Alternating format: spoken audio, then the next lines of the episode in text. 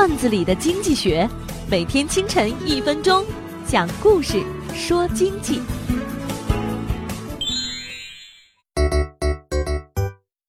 地产大亨给漂亮的女秘书打电话，想这几天陪她去纽约购物。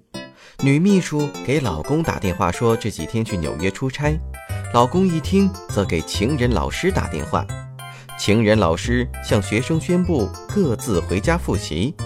学生一听高兴地给地产大亨打电话：“爷爷，这几天老师有事，你陪我玩吧。”地产大亨一听又给秘书打电话。纽约去不了了，女秘书只好给老公打电话说出差取消了。老公又给情人老师打电话，老师只能照常上课。地产大亨又接到孙子的电话，老师说照常上课。大亨跟女秘书说，还是去纽约吧。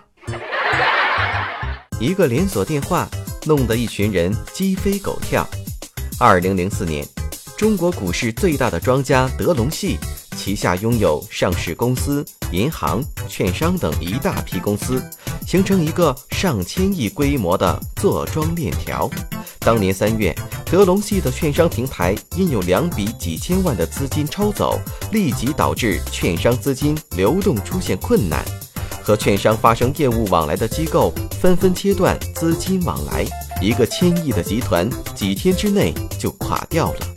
企业管理者一定要牢记一句古话：防微杜渐。发现问题一定要及时处理，避免引发连锁反应，给公司带来致命的打击。本栏目由财经榜中榜之路上说头条与上山微电台联合制作。我低头走过一路山岗，云冲向沉沦已久的沧桑。